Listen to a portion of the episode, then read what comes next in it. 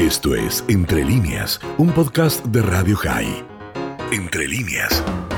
Como cada semana le damos la bienvenida y estamos más que atentos a la columna que ya llega desde la República Oriental del Uruguay con Eduardo Con. ¿Cómo estás?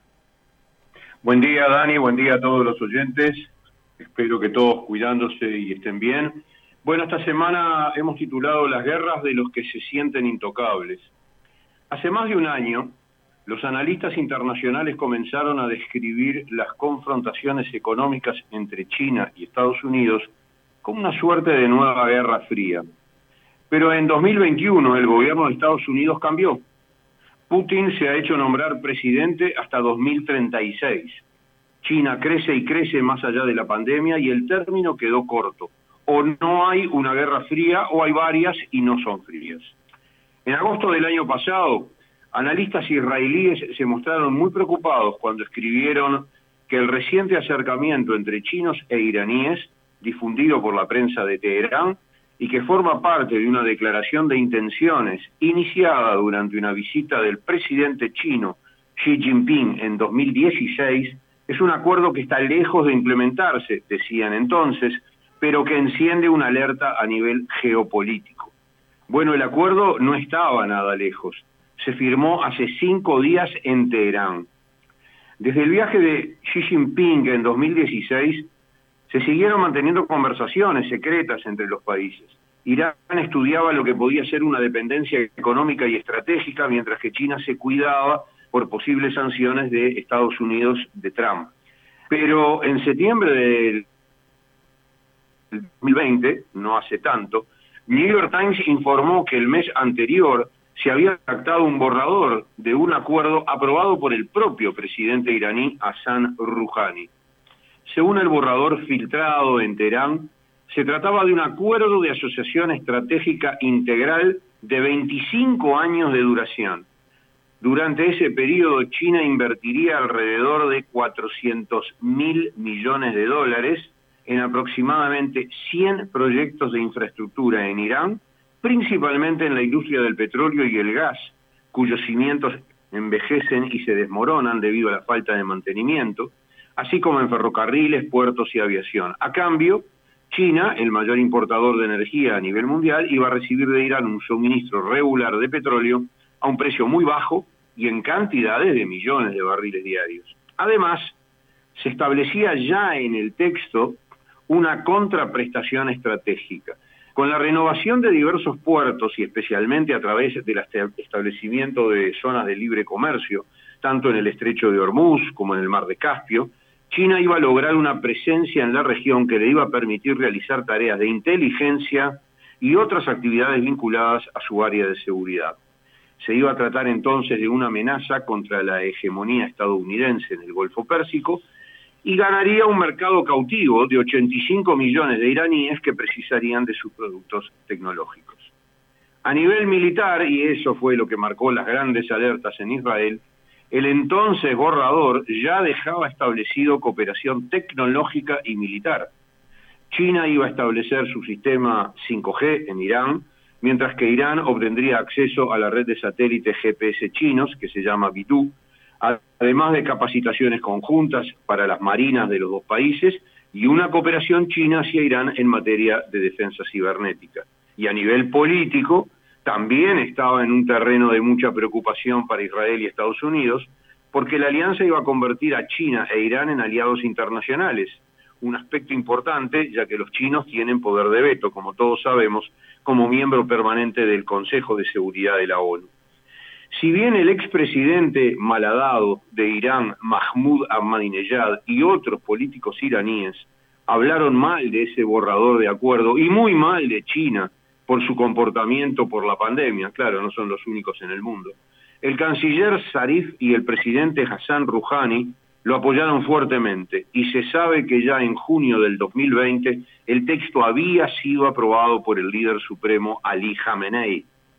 En Israel se consideró enseguida el contexto de un acuerdo de este tipo y se pensó que la fuerte, reacción eh, relación económica con China podía no concretarlo y que si se hiciera efectivo, bueno, la relación bilateral podía ayudar a que China impidiera que Irán se convirtiera en un país con armas nucleares.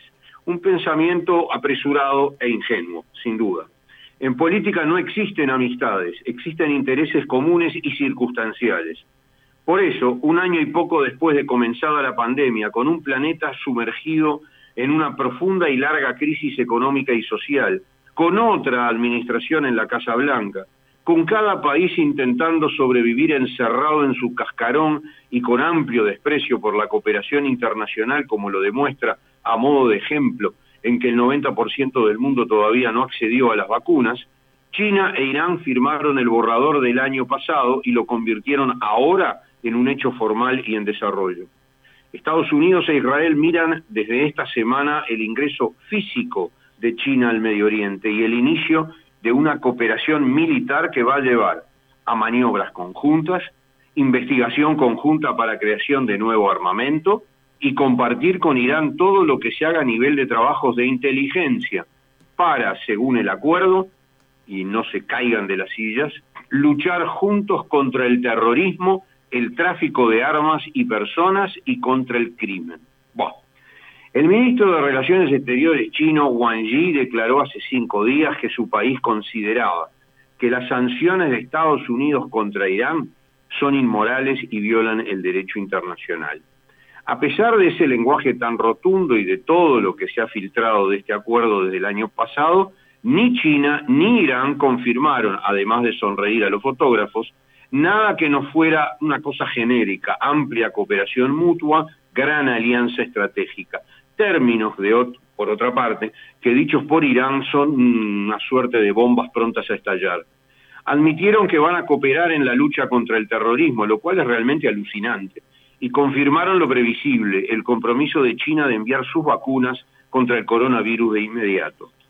Expertos israelíes piensan que no todo lo que se ha firmado a 25 años es de implementación segura e inmediata sostienen que China busca alianzas a todo nivel e intenta mantener equilibrios mientras avanza. En ese sentido, han citado que antes de ir a Teherán, lo cual es cierto, el canciller chino firmó acuerdos de entendimiento con Arabia Saudita y Emiratos, a quienes ya hoy en día les vende armas.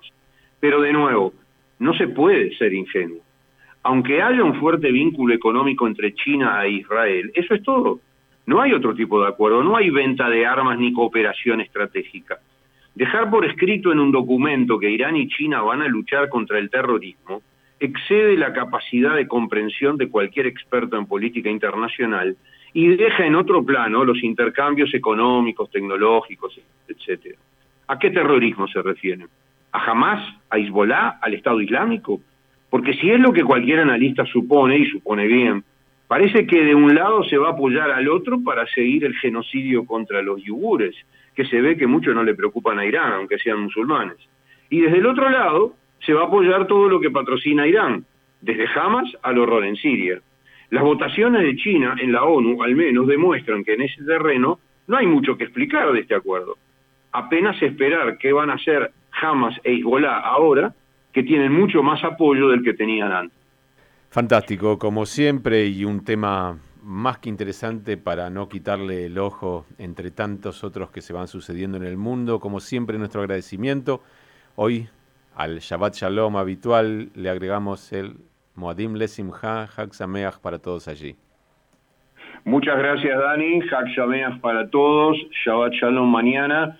Que tengamos paz y que tengamos una luz al final del camino en esta pandemia que nos atora a todos. Un abrazo enorme para todos.